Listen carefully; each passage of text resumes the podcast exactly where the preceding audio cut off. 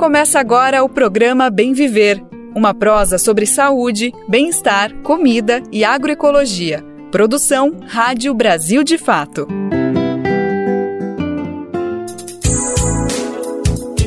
Olá, e aí? Bora conversar?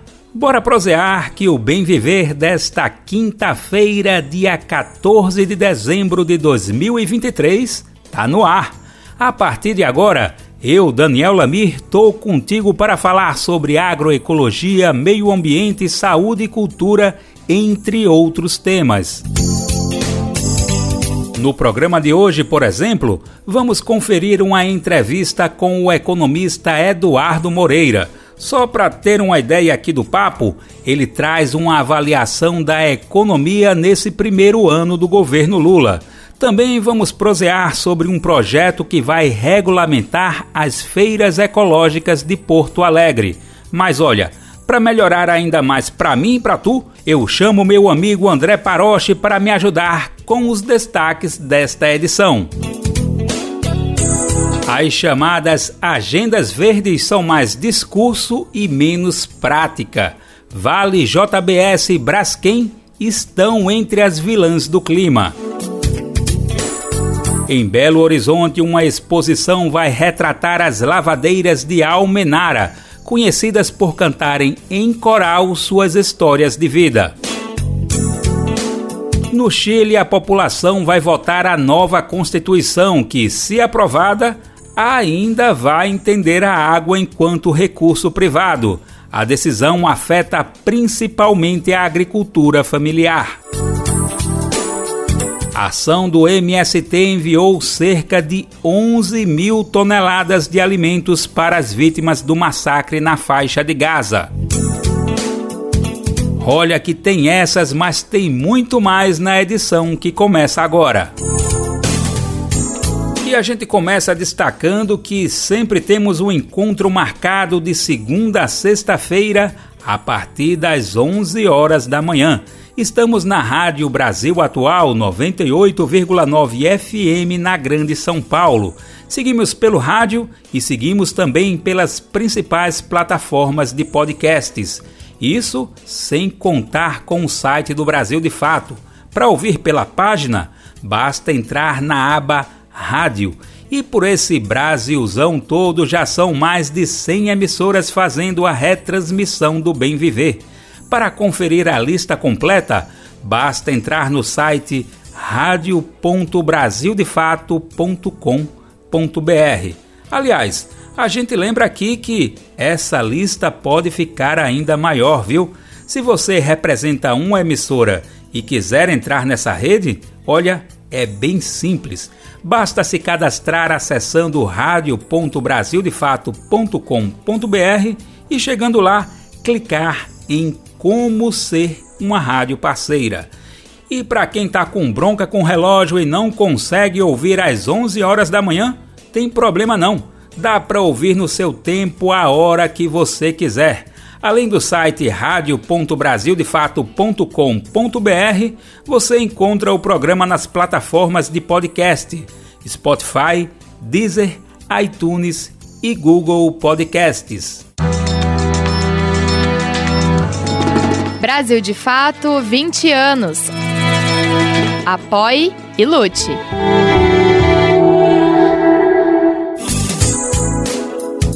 A gente começa o Bem Viver de hoje com uma entrevista com o economista Eduardo Moreira. Ele fala como foi esse primeiro ano do governo Lula num bate-papo bem crítico.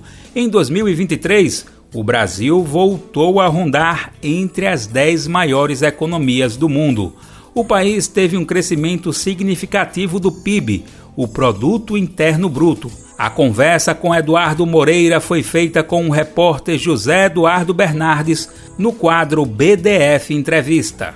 Olá a todas e a todos, está começando agora mais um Brasil de Fato Entrevista e hoje a nossa conversa é com o economista Eduardo Moreira.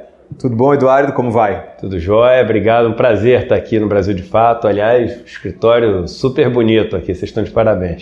Obrigado, Eduardo, por aceitar o convite de vir até aqui, esse espaço novo que a gente está começando a utilizar, a colocar na rotina. é legal, né? Para sair da, muito, muito, das, das, dos quadradinhos do Zoom ali, é melhor.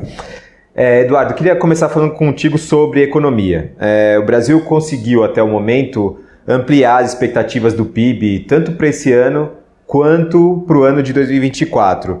Não era isso que estava no cenário inicial ali, quando o Lula assumiu a presidência, enfim, tinha muita coisa para ser feita, né? É... Quais foram os acertos é, que propiciaram esse cenário mais positivo para o governo logo de cara, logo no primeiro ano? É, boa, boa pergunta.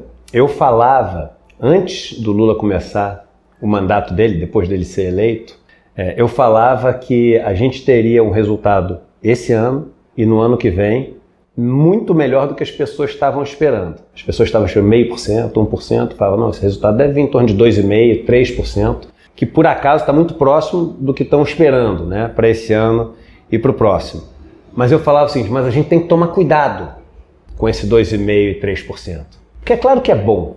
A gente tem que ter cuidado com um governo que seja simplesmente um governo bom. Porque qualquer governo, depois do governo do Jair Bolsonaro, que tenha minimamente né, o cuidado de, de, de fazer as coisas apontando para uma direção certa, vai parecer um governo bom. Com mínimo de expectativa. A gente, né? a gente tem um efeito base na matemática. O que é o efeito base? O efeito base é o seguinte: se uma coisa cai de 10 para 2, ela caiu 80%. Só que aí você passa a comparar com uma base que é muito mais baixa. Se ela sobe de 2 para 4, ela subiu 100%. Mas ela subiu 100%, a manchete subiu 100%, não sei o quê. Mas não está 20% acima de antes. Porque, pensa, a primeira manchete do jornal é caiu 80%. A segunda subiu 100%. Pô, então está 20% acima. Não, está 60% abaixo ainda. Né? Então eu estou explicando isso para dizer assim, quando você compara uma coisa com algo que era muito ruim, você pode ficar seduzido ali por estar tomando a direção certa e, e se acomodar. E se por um lado isso é muito bom, né, o Brasil voltou a, ali a estar tá as 10 principais economias do mundo, isso tem muito também porque é o, é o ranking do FMI, o ranking do FMI considera o PIB em dólar e o Brasil conseguiu uma apreciação do real em relação ao dólar porque fez, enfim, novamente políticas na direção correta, é, trouxe credibilidade, voltou a trazer interesse de investimentos de fora do país para o país, é, ordenou a, a, a, bagunça, deu, deu essa organizada inicial que já faz muita diferença porque a gente vem do caos de Bolsonaro. Qual que é o perigo disso para mim? Um governo bom, ele, ele não basta, primeiro, para manter é, o, a esquerda ou a, as forças progressistas no poder e nem para ampliar. Olha só, estou falando uma coisa que é até ousada se a gente fizer um governo bom, eu acho que a gente não consegue nem ampliar, por exemplo, a nossa presença no parlamento, né? Porque vai ficar talvez aquela sensação de, pô, tá vendo? Não, não vamos mexer mais muito, não, porque se mexer é perigoso, pode voltar o Bolsonaro. Então, pô, vamos, seguir aqui com Lira, Vamos seguir aqui com o Juscelino Filho, com o Fufuca, vamos seguir com União Brasil, vamos seguir com o PS. É o que dá para fazer. Irmão, tu conhece essa realidade. O Brasil de fato conhece essa realidade. Eu tenho viajado para aprender a conhecer essa realidade. Quando tu pisa onde o bicho está pegando, precisa mudar muito. A gente precisa de mudança de paradigma. E a esquerda nunca teve uma maioria absoluta no Congresso. O Lula deixou o governo, segunda gestão, com mais de 80% de aprovação. 87%. É. Eu sei que eu estou num, num lugar onde, por exemplo, o movimento dos trabalhadores sem terra tem muita importância.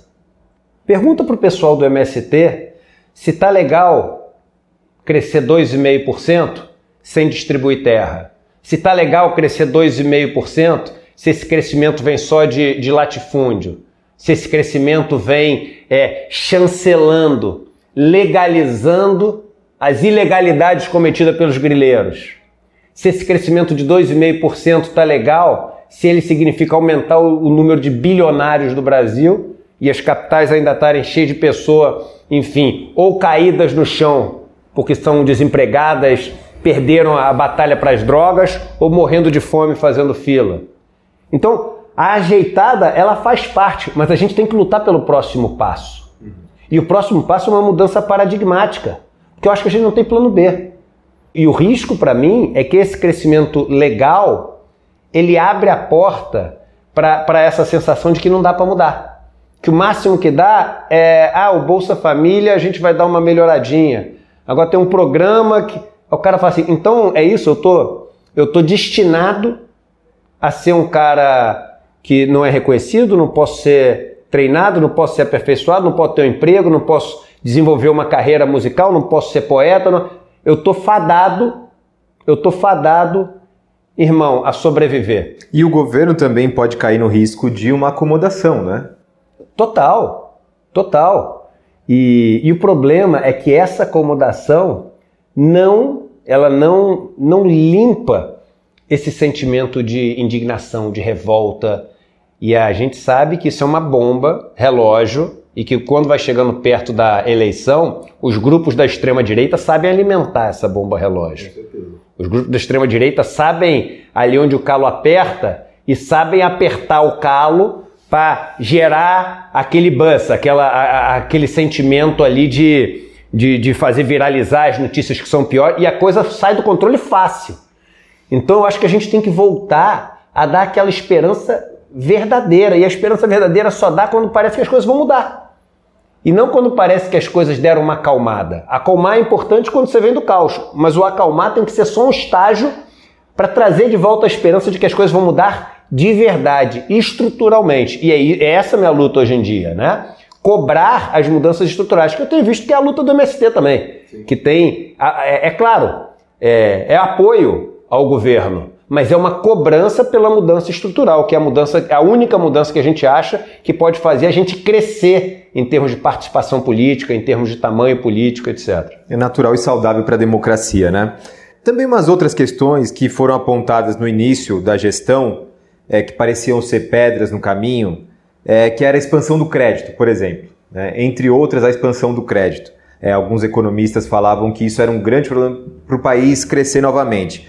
É, e aí, se a gente for relembrar, é, essa foi a grande agenda dos primeiros governos Lula, né? o consumo das famílias. Há espaço para isso na economia? Qual uma grande diferença que a gente tem em relação do, do, do terceiro governo Lula, do terceiro mandato Lula, em relação ao primeiro e segundo mandato Lula? Banco Central Autônomo. autonomia do Banco Central.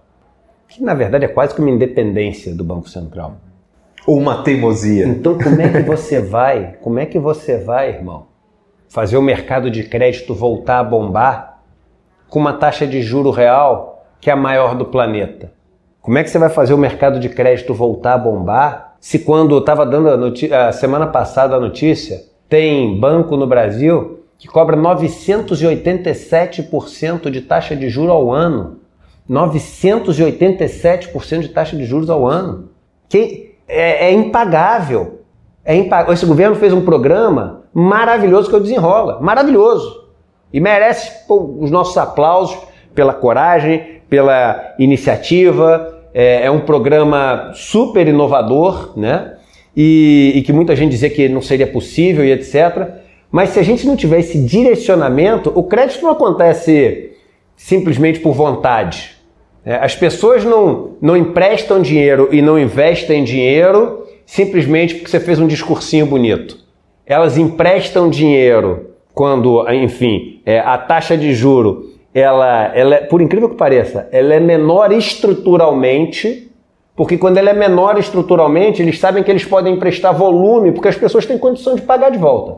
O lucro desse ou daquele banco pode ser até maior com uma taxa de juro altíssima, mas nunca vai ter volume de crédito. É Quais os países do mundo que têm maior volume de crédito? Os que têm as taxas de juros mais baixas, não são os que têm a taxa de juros mais alta. Então a gente tinha que, tinha que estar praticando uma taxa de juro muito mais baixa do que a gente pratica hoje. E, e assim, a gente só estaria similar ao que o mundo faz, não estaria fazendo nada absurdo, os caras de esquerda, comunista. Inovador. Não, a gente estaria só fazendo o que o mundo faz. O absurdo é o que a gente faz, que nenhum outro país do mundo faz, né, em termos de taxa de juros real. E a gente, é claro, teria que complementar isso com programas de governo, aí você bota os bancos estatais para poder cumprir o papel que eles têm que cumprir. Você faz programas como o Desenrola, entendeu? Você faz campanhas também de é, é, educando a população a saber tomar o crédito sem cair nas armadilhas dos bancos. É, é, é todo um processo, não tem um, uma cartada mágica o negócio. mas é, tem condições do Brasil voltar a ter volume de crédito e um crédito saudável para que as pessoas possam montar seus negócios, enfim, é, ter os equipamentos necessários para poder crescer, né, como empresa e individualmente? Tem. Que tem capacidade, tem. Agora, tem que ter essa organização e depende também de coisas que o Banco Central faz. Como é que você tem visto o desempenho do ministro da Fazenda, Fernando Haddad, à frente da pasta? Ele tem tido uma boa articulação com o Congresso, tem tido uma boa aceitação do dito mercado e também, obviamente, tem liderado o governo Lula, né? Apesar de, enfim, alguns atritos recentes, enfim, mas nada. Né? O, o cargo de ministro da Fazenda é um dos cargos mais difíceis que você pode ter, principalmente pegando o país nas condições que o Fernando Haddad pegou. É andar na corda bamba. É muito difícil. E as mudanças que o Haddad tem que fazer, boa parte delas precisam de aprovação no Congresso. Né? É, eu estou falando isso porque existem dois papéis. O meu papel de, de alertar para coisas que eu acho que são feitas que beneficiam muito mais a Faria Lima do que a, a, a pauta realmente necessária para mudar o país. Eu acho que tem coisas que são feitas que são longe de serem as ideais, mas o meu papel de apontar, de criticar, de alertar é um papel diferente do cara que tem que executar, que está no poder executivo e que é e que é ministro. Eu acho que por incrível que pareça, um dos ministros do governo Lula que mais tem ousado e tentado enfrentar estruturas que são estruturas muito difíceis de combater, como por exemplo o CARF, né? Então mudar ali o voto de qualidade do CARF, é, fazer essa questão do desenrola, de pô, chegar e, e dar essa forçada de barro, barra para os bancos terem que é, renegociar a dívida das pessoas físicas, né? E também das pessoas jurídicas. É, você chegar e tentar de alguma maneira mudar a estrutura tributária. Uma das pessoas que mais tem ousado é o Haddad. Então olha que curioso, uma coisa que pode parecer assim meio, meio estranha, né? É, o Haddad eu acho que é o cara que tem talvez a, a, as intenções mais próximas daquilo que leva a uma mudança de paradigma, mas ele está conseguindo aprovar coisas que no final das contas é, várias delas atendem aos interesses da Faria Lima. Né? Então, é pô, o arcabouço fiscal. O, a, a, o, modelo que eu, que eu imaginaria, que eu defenderia, seria um modelo muito mais ousado do que a gente fez. Porque, Até por exemplo, porque a gente saía muito de baixo. A ideia do teto total. de gastos é um retrocesso gigantesco. Pensa, irmão, o que, que ele fez, o arcabouço fiscal? Ele obrigou o governo a ter que entregar um, ali, um, um, um superávit num prazo extremamente curto. E a pergunta é: por quê? 24 e déficit é, zero. Mas por quê? Por que 24? Por que não 27? Por que não 29? Por que em algum momento. É, é claro, você tem que ter previsibilidade, você tem que ter um caminho para seguir, mas qual que é o ponto? O ponto que eu quero ir é um além. Quando você promete isso, irmão, tu já criou expectativa. E aí criou expectativa, tu tem que entregar. Aí para entregar tu tem que ter mais receita e menos despesa. Como é que tu faz menos despesa com um país que quer crescer? Tu tem que fazer mais receita. Quando tu faz mais receita, você tem que mexer, por exemplo, na tributação. Aí para pegar de verdade, tu tem que pegar os caras que têm muito dinheiro. Aí o cara que tem muito dinheiro, que foi o que obrigou o arcabouço fiscal, ele chega agora, por exemplo, e fala o seguinte: olha só, eu sei um lugar onde você pode arranjar dinheiro esse ano. O quê? Pega os fundos exclusivos que a gente tem, que a gente está acumulando ali 15% de imposto devido a décadas, e faz o seguinte: Dá um desconto para a gente de 15 para 8 se a gente pagar no ano que vem. Que a gente zera o nosso estoque todo, gera o imposto todo em cima do nosso estoque e aí você consegue o dinheiro que você precisa para poder entregar essa meta de superávit que você, essa meta fiscal que você se propôs. Não tem mais de onde sair, aí tu tem que fazer. Na prática, o que, que o governo fez? Deu quase 50% de desconto do imposto que era devido pelas pessoas mais ricas desse país. Você está falando da taxação dos super ricos. Que não é uma taxação dos super ricos. É um desconto do imposto dos super ricos. E ele, ela passou. A parte do fundo exclusivo, né? Sim, sim. A offshore é uma taxação que não tinha mesmo. E ela... É um avanço. Não, não, é, não é assim. É um, ah, começou a cobrar, Entendeu? Ah, não vai ter a variação cambial, não vai ser cobrada, não é desse jeito, mas é muito melhor do que o que era antes. Palmas para o governo, avançou pra caramba. Como ninguém tinha avançado das últimas décadas, na questão das offshore.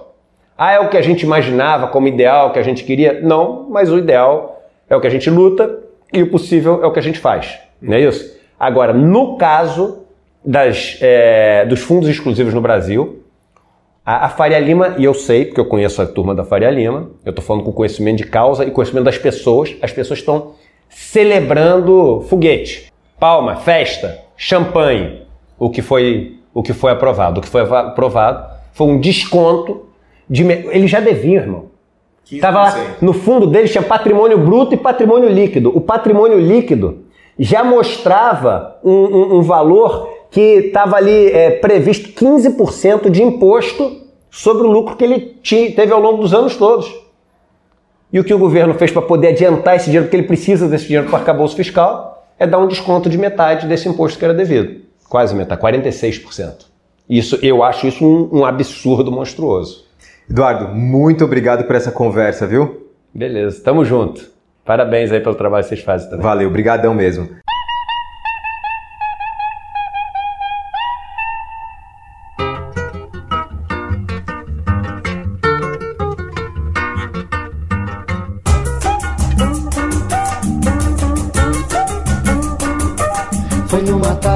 De domingo que alguém perguntando por ela chegou.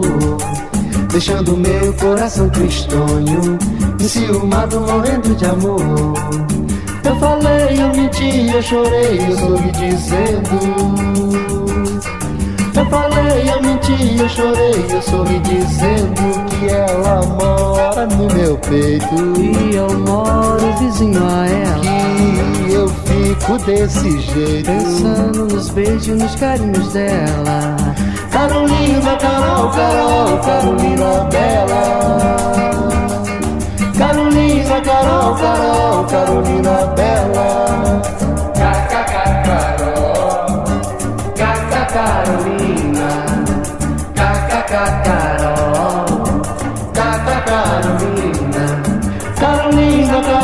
Carol, Carol, Carolina Bela.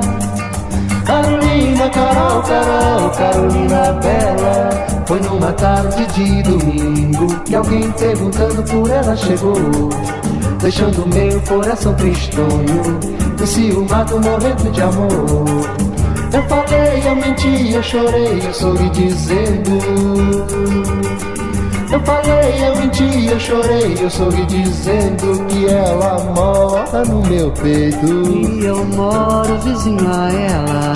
Que eu fico desse jeito. Pensando nos beijos nos carinhos dela. Carolina, Carol, Carol, Carolina Bela. Carolina, Carol, Carol, Carolina Bela.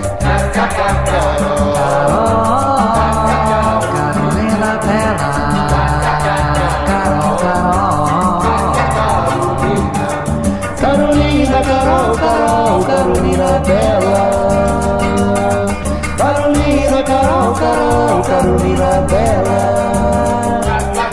Carol, Carolina Bela.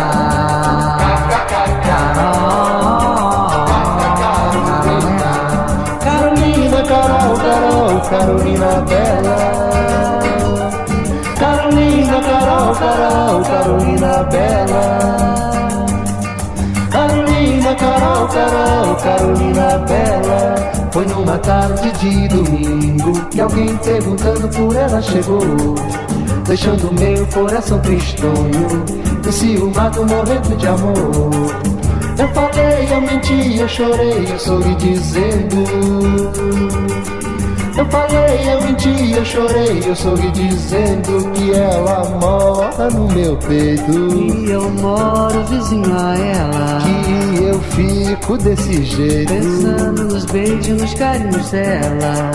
Carolina, Carol, Carol, Carolina Bela. Carolina, Carol, Carol, Carolina Bela.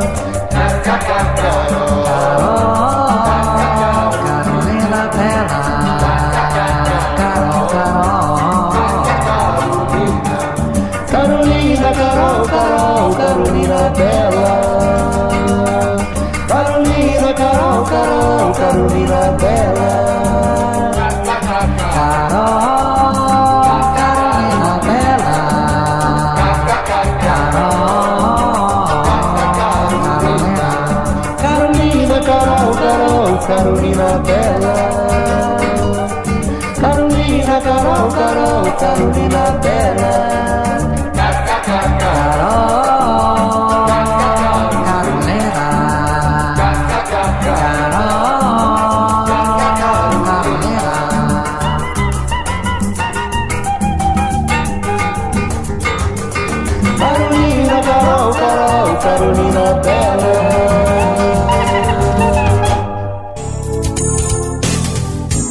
essa foi Carolina Carol Bela na voz de Jorge Ben.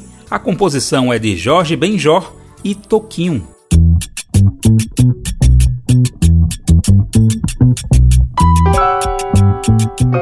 Pessoal. Eu sou Rosana Fernandes, da Coordenação Política Pedagógica da Escola Nacional Florestan Fernandes. E hoje eu tenho um convite especial para você. A Escola Nacional Florestan Fernandes precisa do seu apoio para continuar promovendo a formação política da classe trabalhadora. Desde 2005, mais de 40 mil pessoas do Brasil e do mundo já passaram pela Escola Nacional, que continua existindo por meio da solidariedade dos movimentos populares e associados que contribuem com esse projeto. Conheça o trabalho e seja um amigo da Escola Nacional Florestan Fernandes. Acesse www.amigosenff.org.br e saiba mais.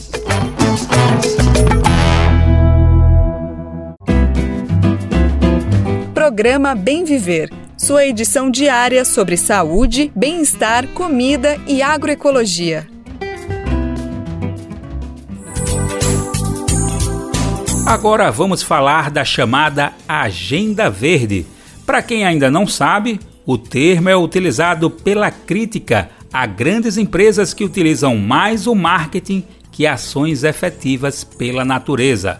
A Agenda Verde puxa um discurso social e ambientalmente responsáveis.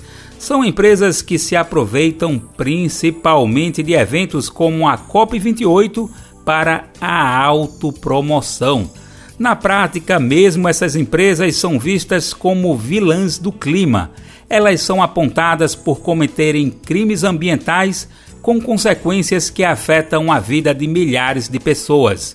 Vamos ouvir agora a reportagem de Murilo Pajola com locução de Douglas Matos. O caso Braskem, empresa responsável pela maior tragédia urbana em curso no mundo em Maceió, Alagoas, jogou luz sobre uma contradição no discurso de gigantes globais da mineração, do agronegócio e da pecuária, que lucram alto com atividades reconhecidas como vilãs do clima pela ciência. Enquanto esses grandes grupos privados se autoproclamam sustentáveis, o caráter essencialmente poluidor e predatório de seus negócios estimula também o desmatamento ilegal e graves violações aos direitos humanos. Com a tragédia em Maceió, a desconexão entre o discurso e a prática da Braskem se tornou tão obscena que a empresa desistiu de participar da COP28, a Conferência do Clima da ONU deste ano, onde iria palestrar sobre carbono neutro e impactos da mudança do clima. Além da Braskem, o Brasil de fato identificou no pavilhão do Brasil na COP28 outras cinco megacorporações emissoras de carbono que desembarcaram em Dubai, nos Emirados Árabes Unidos, com um exército de lobistas e um objetivo: garantir ao mundo que estão resolvendo os problemas nas suas cadeias produtivas. São empresas que até reconheceram, parcialmente ou integralmente, os danos já causados e garantem que estão gastando muito dinheiro para diminuir os impactos sobre o clima e os territórios. Entre elas, a Vale, a Cargill, JBS, Marfrig e Norsk Hydro. Reincidente em gravíssimos crimes ambientais, a mineradora Vale discutiu em Dubai a pluralidade de atores na transição energética, mas o painel não contava com populações atingidas pela empresa. Ativistas interromperam a discussão e denunciaram demagogia. Duas lideranças da rede Vozes Negras pelo Clima, que interromperam em protesto a apresentação da mineradora brasileira na COP, falaram ao Brasil de Fato. Elas afirmaram que a empresa e outras companhias foram a Dubai vender sustentabilidade, mas destroem o meio ambiente. Luciana Souza vê a atuação das multinacionais como uma grande hipocrisia. Essas empresas poluem nossos rios, tira das comunidades ribeirinhas, quilombolas, das comunidades de pesca artesanal o direito ao homem de trabalhar, faz com que nós sejamos jogados num campo de extrema vulnerabilidade social e depois vem para cá ocupar espaços dentro dos pavilhões do Brasil, vender sustentabilidade. Sustentabilidade para quem? Para nós que estamos dentro dos territórios fragilizados, não é.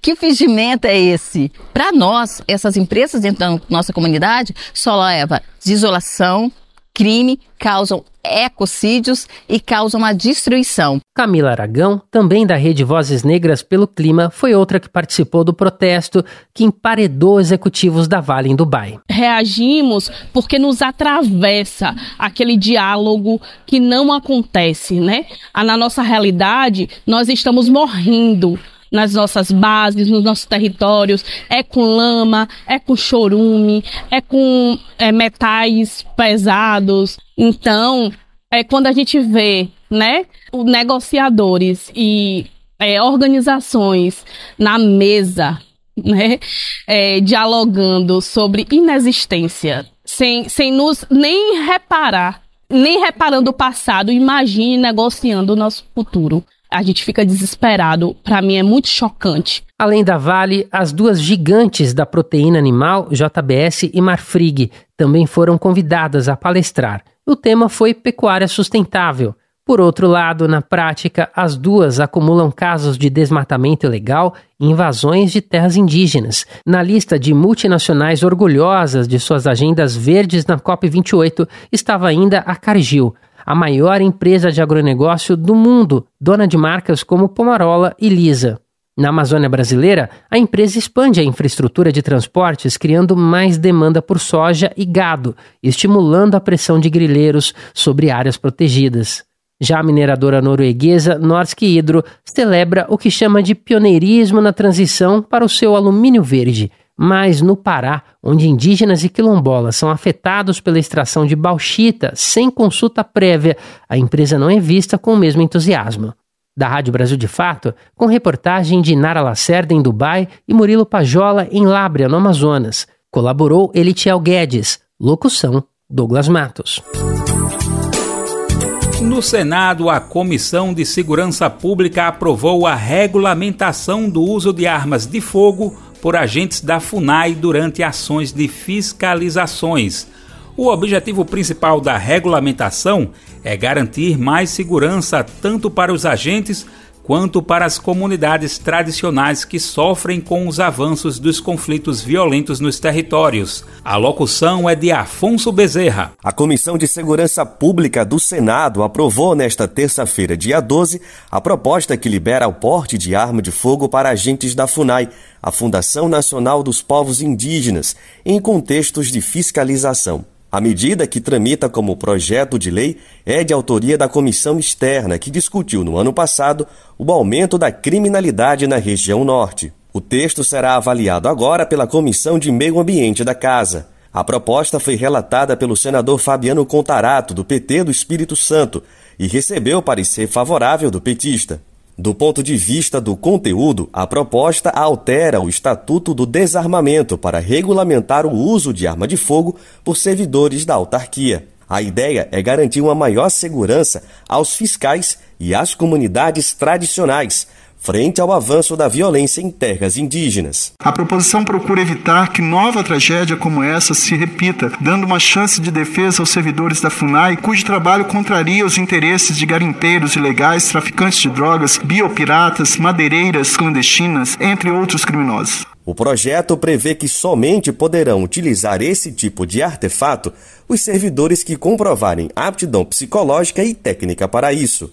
A aprovação da medida vem cerca de um ano e meio depois do assassinato do indigenista Bruno Pereira e do jornalista Dom Phillips. Ambos foram mortos durante visita ao Vale do Javari, no Amazonas. O crime chamou a atenção para a vulnerabilidade dos fiscais da FUNAI, que já discutiam o tema nas últimas décadas. A legislação que fundou a autarquia prevê poder de polícia para o órgão, mas a questão nunca foi regulamentada. De Recife, da Rádio Brasil de Fato, com informações da Agência Senado, Afonso Bezerra. Em Belo Horizonte, uma exposição vai colocar o público em contato com a realidade das lavadeiras de Almenara. Elas são trabalhadoras que tradicionalmente utilizam a música como algo inseparável da rotina puxada de trabalho.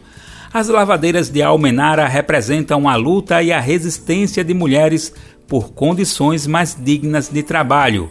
Hoje, Almenara conta com duas lavanderias comunitárias que são resultados das mobilizações coletivas delas.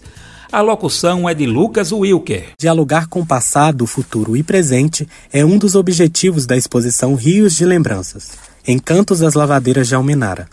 Ela está aberta para visitação no Memorial Vale, em Belo Horizonte, até o dia 31 deste mês de dezembro. Na mostra, imagens, vídeos, instalações, gravuras e xilogravuras contam a história de diversas mulheres. Elas são retratadas a partir de um trabalho manual, realizando a lavagem de roupas nas águas do rio Jequitinhonha. A exposição é um trabalho da artista e pesquisadora Jéssica Marrox, que resgatou representações iconográficas que refletem as lavadeiras. Com isso, vários aspectos foram levados em conta na hora da construção do material artístico. Os detalhes vão das cores das roupas que elas utilizavam aos orixás e santas que regiam seus trabalhos. A proposta de Jéssica é também popularizar uma história que, segundo ela, por muitas vezes é contada em lugares de difícil acesso, como a própria universidade. Para ela, a exposição é uma forma de traduzir seu trabalho e suas memórias, como uma pessoa que cresceu ouvindo e vivenciando de perto a atuação das lavadeiras. Jéssica conta que o interesse pelo tema partiu de sua origem familiar e pesquisa de graduação em artes visuais. Quando eu era criança, eu ia muito na casa da minha tia Lia, que ela morava numa, numa zona rural, e eu tenho a memória dela e das minhas outras tias lavando roupa no rio, né, lavando os utensílios no rio, porque era uma família que não tinha água encanada. Então eu fiquei com essa memória um pouco ativa. E quando eu estava fazendo a minha graduação em artes visuais, que eu precisava escolher o tema da minha monografia, teve um dia que eu estava na casa dos meus pais assistindo televisão e aí começou a passar o, o coral das lavadeiras de Almenara fazendo os cantos enquanto as mulheres lavavam roupa no rio. E aquilo me despertou uma memória afetiva, uma lembrança tão grande que eu, eu escutava e começava a chorar. Escutava e chorava. Além de apresentar o trabalho exercido por elas, a mostra também projeta a importância do coral das lavadeiras de Almenara. O grupo surgiu há 32 anos a partir de momentos de escape diante da rotina exaustiva debaixo do sol a qual elas estavam submetidas. Hoje, organizado e com quatro álbuns gravados, o coral remonta um histórico de luta e resistência feito por essas mulheres. Já na década de 90, elas reivindicavam por uma lavanderia coletiva na cidade. Atualmente, Almenara conta com duas lavanderias comunitárias, o que para Jéssica representa um grande avanço trabalhista. Retomar toda essa trajetória, segundo a artista, é o grande objetivo da exposição. De Belo Horizonte, da Rádio Brasil de Fato, Lucas Wilker um mercado de produtos agroecológicos inaugurado em 16 de dezembro de 2016. O espaço é autogestionado por 20 famílias agricultoras. Amanhã, dia 15, esse local inicia sua celebração de sete anos de existência. Estamos falando do Mercado da Vida, que fica no município de Bonito, no agreste pernambucano o mercado faz parte da Associação Vida Agroecológica, que reúne famílias agricultoras de 11 comunidades rurais. O cultivo e o manejo orientado pelos agricultores e agricultoras que vendem seus produtos através do mercado da vida está além da comercialização. Os agricultores e agricultoras também sensibilizam a população sobre o modo de produção agroecológica Graças aos esforços coletivos dessas famílias, junto a movimentos populares e outros apoios, o espaço segue ativo e comercializando os alimentos produzidos. O pesquisador pernambucano Paulo José Santana destaca a importância que o mercado tem hoje para a cidade de Bonito. O mercado da vida hoje representa uma estratégia autogestionária que vem colaborando com o processo de sensibilização da população como um mercado público no centro da cidade Então, a capacidade de ampliar os conhecimentos agroecológicos, sensibilizar a população pelo consumo de uma alimentação saudável e, sobretudo, elevar esse conhecimento à perspectiva da preservação do meio ambiente, isso tem surtido como algo principal na função que o Mercado da Vida exerce hoje no centro da cidade de Bonito. E para celebrar o aniversário do espaço e a resistência dessas famílias agricultoras, o Mercado da Vida recebe uma mostra fotográfica inédita. O evento conta com 40 imagens produzidas a partir de técnicas ancestrais de impressão. A iniciativa utiliza pigmentos contidos nas plantas e nos frutos para produzir imagens sobre o papel ou tecido. A mostra é um dos desdobramentos do projeto chamado Em Transição Pesquisa Cultural em Fotografia e Agroecologia. O projeto realizou no início do ano uma residência fotográfica com as famílias agricultoras. A agricultora Fábia Lima Moura, do sítio Creuza, e Paulo Fulô, da comunidade Muricé, contam como foi a experiência de participar do projeto em transição. Recebendo com muito entusiasmo e curiosidade o projeto em transição. Apesar desse projeto tratar-se de uma técnica antiga, que é a antotipia, a fitotipia, nós não conhecíamos. Então havia muita curiosidade. Para mim foi maravilhoso participar desse projeto. Vai ficar, vai ficar a aprendizagem e as visitas que foram feitas em cada família. Apesar de eu já conhecer né, as famílias e a propriedade, as visitas foram feitas com outro olhar, um olhar mais minucioso. Então trouxe mais aprendizagem. Paulo Santana, que também é doutor em agroecologia, políticas públicas, agricultura familiar e desenvolvimento territorial, explica como o projeto contribui para o processo de transição agroecológica na região. O projeto em transição hoje ele representa um dispositivo de ampliação do conhecimento do processo de transição agroecológica que vem acontecendo em Bonito. Então, essa experiência que desenvolvemos com residência cultural e fotográfica, ela vai mostrar para a população a amplitude do que, que significa né, um processo de transição agroecológica a partir das unidades produtivas dos agricultores e das agricultoras. Então a gente vai demonstrar, vai sensibilizar, a gente vai fazer experimentos com a população para que elas entendam que é necessário um processo de transição onde os hábitos alimentares, onde a forma de cultivo, a forma de relação com a natureza, ela precisa ser é, modificada em função de outros valores, de outras crenças, sobretudo na perspectiva da preservação. E se você é de Bonito ou está pela cidade, gostou e ficou com curiosidade com esse projeto, que une botânica, fotografia e agroecologia, a abertura da mostra Em Transição Pesquisa Cultural em Fotografia e Agroecologia será na próxima sexta-feira, 15 de dezembro, a partir das 6 da manhã. A mostra fica em cartaz até o mês de fevereiro no Mercado da Vida, localizado na Avenida Alberto de Oliveira, centro de Bonito. A entrada é gratuita. Do Agreste Pernambucano, seguimos para a capital gaúcha. O plenário da Câmara Municipal de Porto Alegre ficou lotado no último dia 11 Boa parte do público presente era de feirantes que acompanhavam a votação do projeto de lei que regulamenta a realização de feiras ecológicas na capital do Rio Grande do Sul. A lei, que foi aprovada por unanimidade, teve contribuição da sociedade civil, que participou ativamente da construção do texto. Entre outras medidas, a lei diz que feirantes que trabalham com produção em sistema de baixo carbono serão priorizados. Vamos ouvir mais detalhes agora. A locução é de Kátia Marco. Projeto de lei que regulamenta a realização das feiras ecológicas em espaços públicos de Porto Alegre foi aprovado por unanimidade na última segunda, dia 11. Antes da validação, a iniciativa contou com a mobilização de feirantes no município por 11 meses. Com origem no executivo, o projeto somente foi aprovado com a adição das seis emendas propostas pelo Conselho de Feiras da capital gaúcha. Elas foram apresentadas pela vereadora Abigail Pereira, do PCdoB. O secretário de Governança Local e Coordenação Política, Cássio Trogildo, afirma que houve um longo debate com os agricultores, pelo qual passou a proposta. De acordo com ele, a necessidade de uma lei específica das feiras ecológicas vem sendo abordada desde 2018. Segundo Trogildo, desde que foi apresentado, o texto passou por várias atualizações a cada nova reunião com feirantes. Nas palavras dele, o projeto é fruto de muito diálogo, desde o debate realizado em 2018, passando por diversas discussões com os agricultores até chegar à Câmara.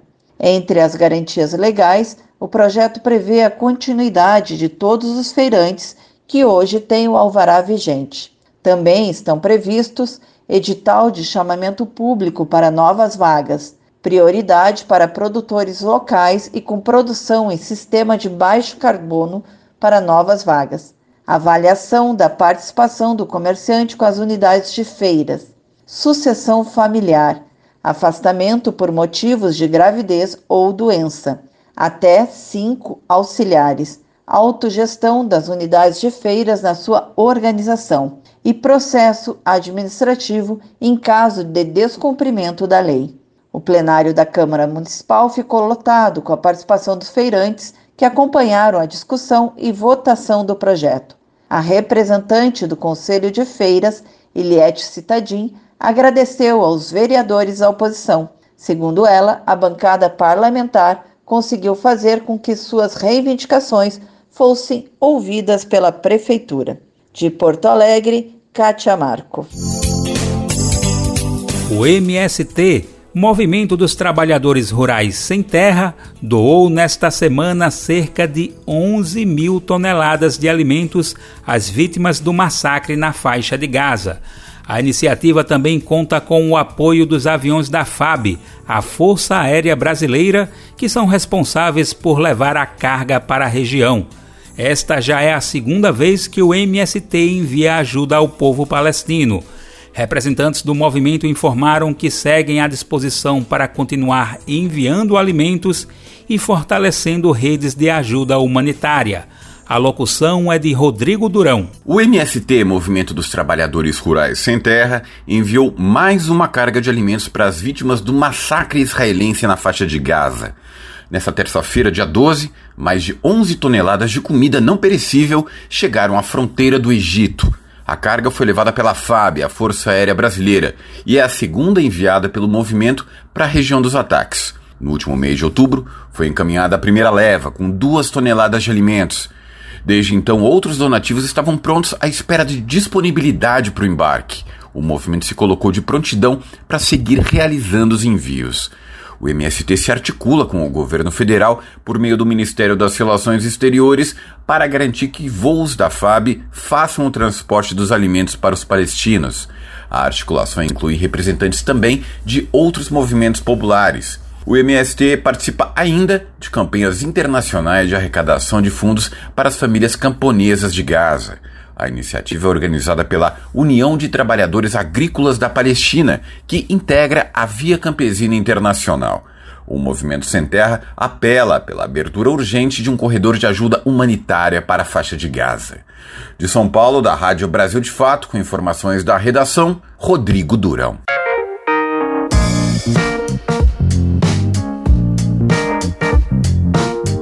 Oi, pessoal. Eu sou Rosana Fernandes, da Coordenação Política Pedagógica da Escola Nacional Florestan Fernandes. E hoje eu tenho um convite especial para você. A Escola Nacional Florestan Fernandes precisa do seu apoio para continuar promovendo a formação política da classe trabalhadora. Desde 2005, mais de 40 mil pessoas do Brasil e do mundo já passaram pela Escola Nacional que continua existindo por meio da solidariedade dos movimentos populares e associados que contribuem com esse projeto. Conheça o trabalho e seja um amigo da Escola Nacional Florestan Fernandes. Acesse www.amigosenff.org.br e saiba mais.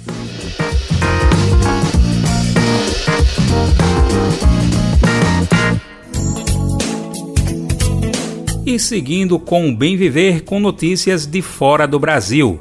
E o assunto agora é a votação da nova Constituição do Chile. O pleito será realizado no próximo domingo, dia 17 de dezembro. Entre centenas de artigos presentes na proposta de Carta Magna, um ponto fundamental para o país está em disputa: a privatização da água. No Chile, a água foi privatizada durante a ditadura de Pinochet, na década de 80. Trabalhadoras e trabalhadores rurais são os mais prejudicados. Sem acesso a um recurso fundamental como a água, ficam impedidos de produzir alimentos e, assim, acabam vendendo suas terras. A reportagem é de Lucas Stanislau. Mais de 15 milhões de eleitores e eleitoras chilenas devem ir às urnas no próximo domingo, dia 17. A população vai decidir se aprova ou não a segunda versão do novo texto constitucional do Chile. A proposta é fruto de um longo processo que começou nas ruas, em 2019, e já teve várias idas e vindas políticas. Entre centenas de artigos presentes na proposta de Carta Magna, um ponto fundamental para o país está em disputa a privatização da água. Para Francisca Pantia Rodrigues, o novo texto não reverte o atual status do recurso natural. Ao contrário, piora sua condição. Ela é uma histórica militante do Partido Comunista Chileno. Francisca também é representante do movimento camponês Anamuri, a Associação Nacional de Mulheres Rurais e Indígenas.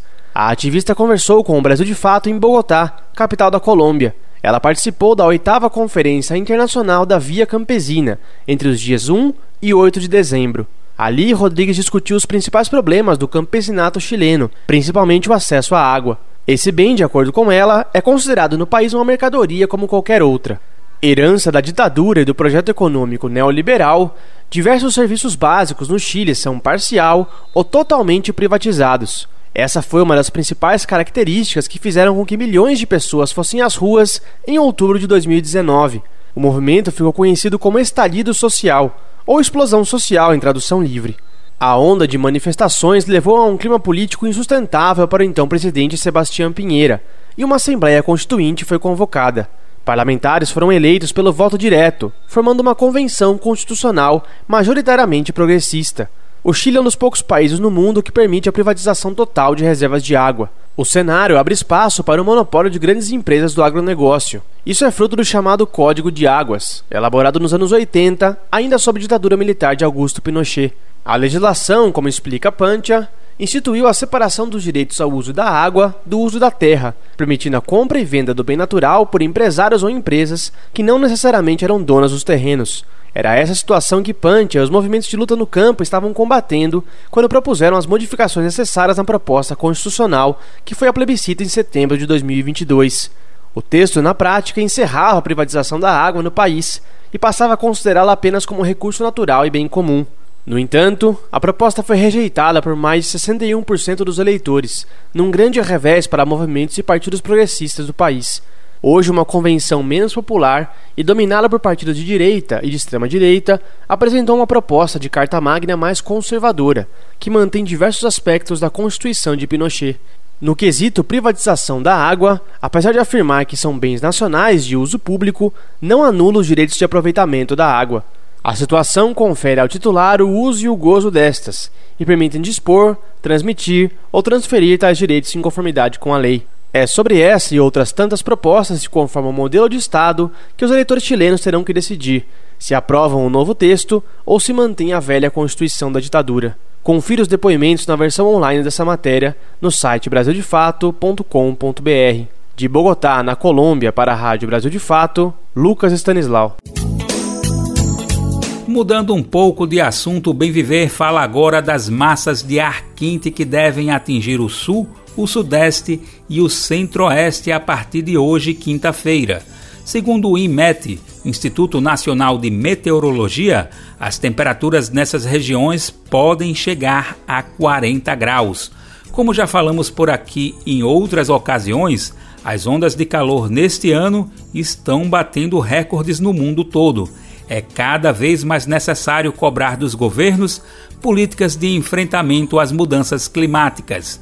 A reportagem é de Patrícia da Rádio Agência Nacional. A partir desta quinta-feira, uma massa de ar quente volta a ganhar força em grande parte do interior do Brasil. A nova onda de calor atinge grande parte das regiões sul e sudeste, quase todo o centro-oeste, áreas do norte e interior do nordeste do país. O tempo super quente deve durar pelo menos de quinta a domingo. As temperaturas podem passar dos 40 graus em alguns locais. De acordo com o IMET, uma onda de calor ocorre quando a temperatura fica 5 graus acima da média por vários dias seguidos. Mesmo sem onda de calor, teve cidade que bateu os 40 graus hoje. Em Jaguaribe, no Ceará, os termômetros registraram 40,3 graus. E em Itaporanga, na Paraíba, fez 39,9 graus. Para amanhã também tem muita chuva prevista. No sul do Rio Grande do Sul, há alerta de tempestade com ventos fortes e queda de granizo. E mesmo com chuva, as máximas ficam em torno de 30 graus. E mesmo com chuva, as máximas ficam em torno dos 30 graus amanhã em quase todo o país. Da TV Brasil em Brasília, Patrícia Maia. E a nossa prosa de hoje já está quase no final. Mas antes de encerrar, gostaríamos de falar da importante trajetória de luta do ex-deputado Luiz Alberto, que faleceu ontem aos 73 anos.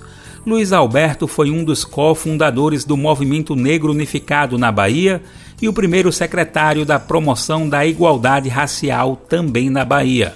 Atualmente trabalhava no cargo de assessor especial da Secretaria de Estado, Justiça e Direitos Humanos. Ao longo de sua vida, Luiz Alberto se dedicou a defender as principais causas dos povos negros, como a justiça racial, a defesa das religiões de matriz africana, a luta quilombola, entre outras questões. Sem dúvidas, uma grande referência para todos e todas nós, Luiz Alberto seguirá vivo em nossas memórias. A locução é de Denise Salomão. Morreu na manhã desta quarta, dia 13, o ex-deputado federal Luiz Alberto, do PT da Bahia. Ele foi um dos cofundadores do Movimento Negro Unificado da Bahia e o primeiro secretário da Promoção da Igualdade Racial da Bahia. Atualmente, ele ocupava o cargo de assessor especial da Secretaria de Estado de Justiça e Direitos Humanos. De acordo com o secretário da pasta, Felipe Freitas, Luiz Alberto, que tinha 70 anos, sofreu um infarto em sua casa no município de Lauro de Freitas. Ele chegou a ser levado ao hospital aeroporto, onde faleceu. Em suas redes sociais, Freitas escreveu a seguinte mensagem: Perdemos a presença física do nosso camarada. Nos resta agora honrar seu legado e seguir na luta, concluiu a mensagem. Nascido no município baiano de Maragogipe, em 1953, Luiz Alberto exerceu quatro mandatos como deputado federal. Sua atuação no parlamento foi voltada principalmente para a defesa da justiça racial, das religiões de matrizes africanas e da cultura. Também estavam presentes pautas dos sindicatos, sem terra, sem teto, mulheres e quilombolas. Em sua trajetória, Luiz Alberto foi coordenador do Movimento Negro Unificado da Bahia. Ele também teve uma importante atuação sindical. Alberto fez parte do Sindicato dos Petroleiros da Bahia e do Sindicato Único dos Químicos e Petroleiros, quando foi servidor da Petrobras. Na década de 80, ajudou a fundar a CUT, a Central Única dos Trabalhadores.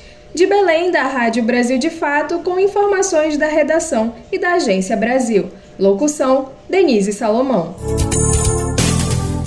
O programa Bem Viver de hoje fica por aqui. Amanhã, sexta-feira, estaremos de volta para mais uma prosa. Lembrando que o Bem Viver fica disponível a partir das 11 horas da manhã, sempre de segunda a sexta. Você pode nos ouvir na Rádio Brasil Atual 98,9 FM na Grande São Paulo ou no site radio.brasildefato.com.br o programa vai ao ar em diversas rádios pelo país. A lista completa de emissoras que retransmitem o Bem Viver você encontra no nosso site, na matéria de divulgação diária do programa. O Bem Viver também fica disponível como podcast no Spotify, Deezer, iTunes e Google Podcasts. A apresentação e edição do programa de hoje foi comigo, Daniel Lamir. Roteiro de Denise Salomão. Trabalhos técnicos de André Paroche, Adilson Oliveira e Lua Gatinone. Coordenação de Rádio e TV Monize Ravena. Diretora de Programas de Áudio Camila Salmásio. Direção Executiva Nina Fidelis. Apoio Equipe de Jornalismo do Brasil de Fato.